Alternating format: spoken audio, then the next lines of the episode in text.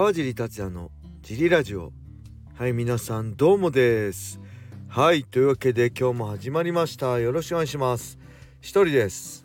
えー、昨日木曜日は、えー、キッズクラスがね、えー、年内最後だったのでで全員集まったのでね今キッズクラス FF10 ちょうど10人なんですけど、えー、みんなで、えー、やって最後に川尻サンタから、えー、みんなプレゼント。まあお菓子ですけどね。配って、えー、終わりました。はい。で大人は来週ですね。来週水曜日までかな？あります。カースあるんで。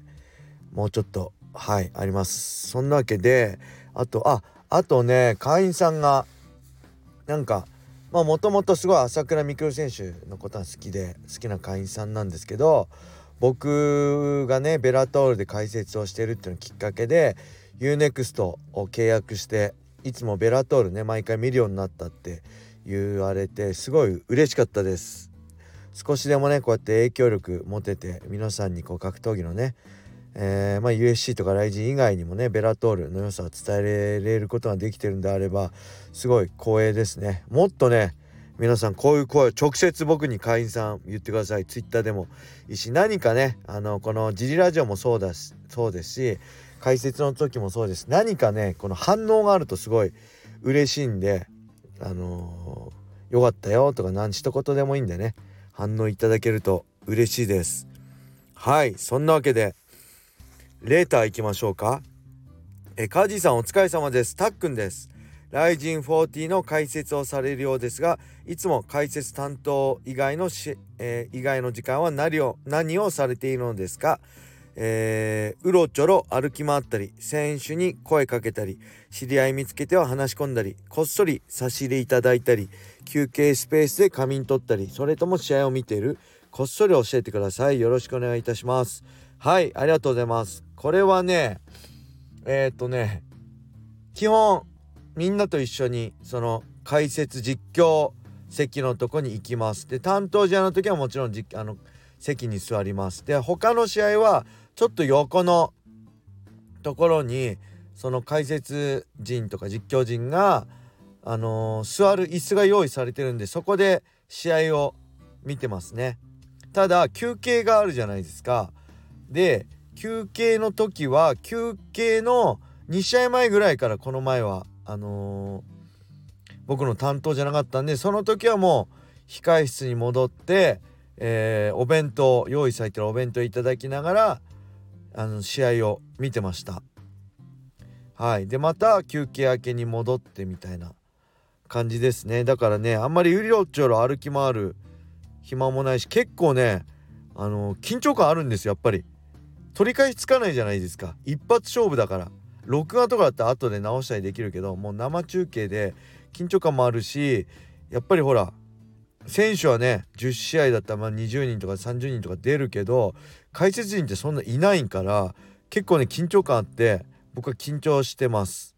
なんでまあ選手とねあのすれ違えば声かけたり知り合いがいればあの話しかけたりはしますけどあんまりね特に埼玉スーパーアリーナの場合は会場入ってねすぐにねもう控室まあ勝手知ったらなんで控室の場所近いんですよ。入ってから。でなおかつ選手控室はちょっと遠いんで階も違うんであんまり選手とは会わないですね。関係者と会って挨拶するぐらいかな僕は。はい。そんな感じですね。えー、意外と緊張ドキドキしてます。で自分で、ね、調べたノート見返したりね。えー、してますね。はい。じゃあもう一個いきましょうか。何かあったかな？あこれいきましょう。川地さんが選ぶバカボンド名試合を教えてほしいです。はい。ありがとうございます。このバガボンドっていうのは井上先生のね、えー、名作ですけど宮本武蔵ね。ですけど僕これこねバイブル心のバイブルとして試合前はいつも読んでたんですけどごめんなさい。正直ね最近読んでないです。なんでかっていうとあのー、今つくばに引っ越してから漫画とかずもう置いてきちゃったんで実家にあるんですよ。なんでね読めてないですし配信感もね早く出てほしいんですけど出る兆しがないんであんまり覚えて詳しく覚えてない。できればねこれ勝手な僕の個人的な意見として電子書籍で出してほしいですね。電子書籍ないんですよね。井上先生の。あればもう全巻揃えるんですけど。はい。でちょっと調べてね簡単に調べて思い出したの。まあいろいろありますよね。吉岡誠二郎でしたっけ。あとあの槍のね使い手の試合とかね。いろいろあります。鎌鎌使って戦う人とのねありますけど。僕意外かもしれないですけど一番は武蔵じゃないんですよ。佐々木小次郎。対、えー、小川家直の戦い。これ覚えてる人いるかな？調べたらね、えー、単行本29巻でした。えー、っとねなんだっけかな？このね小倉細川でしたっけ？小倉細川家の調べたらね家老の岩間角兵衛が光悦ってあのー、刀をね研ぐのがすごい上手い人もう引退してるらしいんですけどそれにその刀を研いでもらうためにねその光悦の家に訪ねてきたんですよ。で実は佐々木小次郎がそこに居候しててでそこでその岩間さんっていう人はあのね何その剣士武士を引き連れていたんですよねそれが小川家直っていう人でで、えー、その光悦の屋敷の庭でね、えー、小川家直が行ったらね小次郎がねなんだっけこう何？枝？小枝を持ってねなんか剣を振るようなふりしてたんですよ。とそれで、えー、立ち会ったんですよね小枝で。そしたら全くあの叶わなくてで今度は真剣を持ってね小川家直が真剣を持って小次郎に挑むんですよ。で小次郎はなんとね小枝のままなんですよ棒切れ。でもそれでもね小次郎が勝っちゃうんです。でこの時小川家直が思もうね剣の道をやめようと決めるわけですよ。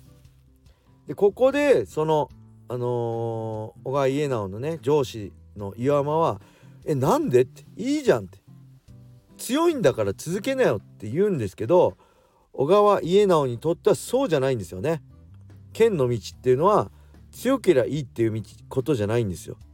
やっぱり一番になろうと思って一番の剣士にねなりたくてやってきた誰にも負けたくない俺は一番になりたいと思ってやってきたでそこで圧倒的な実力差はね小次郎の前に感じてしまうんですよでそこでまあ多分ね小川家直にとってはまあ2番でいいかっていうことには割り切れなかったんですよねやっぱり1番を目指してきてきたからこそどんな辛い修行もあの鍛錬もね耐えてきたしそこに1番という目標があるからこそあのー、毎日そういう厳しい毎日を過ごせてきただと思うんです。それが圧倒的な実力差で小次郎に実力差を見せられてあもう僕は一番は無理なんだと思った時にそのあのー、今まで張り詰めてたね多分この線がプツンと切れるんですよね。あもう俺は無理なんだな。これを読んでね僕はめちゃくちゃ共感してやっぱり僕も格闘技っていうのは僕にとってねこれ僕にとってですからね全ての人がそうであるって昔は思ってたんですけどある時からあ全ての人にとってそういうことじゃないんだなっていうのが分かったんで僕も丸くなったんです。20代のね頃は格闘技やるなら一番目指さなきゃ意味ないじゃんと思ってたんですけどそうじゃないって今は分かってますけど僕にとっての格闘技っていうのはやっぱり一番世界一を目指すね道であり戦いである。それを目指せないんであれば僕はやる意味が見出せないのでやめるべきだと思ってたしこれはもう20代のねシュートの新人の頃から言ってたけどもう二度と絶対この人にはかなわないって人が現れた時僕は引退します。そう思ってたんですよね。でそういうその思いの中でこの小川家直選手の気持ちがものすごい分かってあのー、何？共感を思ってね。共感を感じました。なんでこの戦いが一番僕にとってはあのー、思い入れが深いっていうか名試合だと思います。結構珍しいと思うんですけどもしよろしかったら29巻だと思うんで調べてください。で僕自身もやっぱずっとねもう40過ぎても世界一これねそのもう正直ね心の中ではもう無理だろうって分かってますよ。ただそれを言っちゃおしめだってことなんですよね。嘘でも嘘吹いてでも俺は世界一を目指してるっていうこと言葉がね思いがあるからこそどんな辛いトレーニングも40になってもできたし諦めずに戦い続けてる戦い続けて戦い続けることができたんですよね。で僕にとっては2019年のね10月の12日のライジンライト級グランプリ1回戦でのパトリッキー・フレイル戦でそれが敗れたと。あもう俺は世界一にはなれないね。20代でプライドライト級グランプリね30代でライジンあドリームライト級グランプリね。